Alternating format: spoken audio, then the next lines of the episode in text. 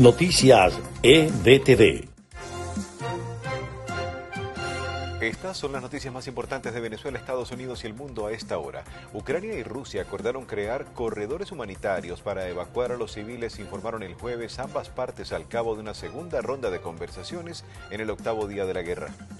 La alta comisionada de la ONU para los Derechos Humanos, Michelle Bachelet, criticó el jueves el ataque de Rusia contra Ucrania, advirtiendo sobre el masivo impacto en millones de ucranianos y la amenaza nuclear que hace pesar sobre el conjunto de la humanidad. El presidente de Estados Unidos, Joe Biden, extendió por un año más la vigencia del decreto que declara Venezuela bajo el mandato del dictador Nicolás Maduro como una amenaza para la seguridad del país norteamericano.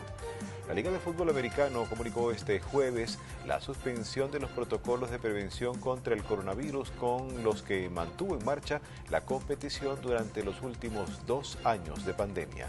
Estas fueron las noticias más importantes de Venezuela, Estados Unidos y el mundo a esta hora.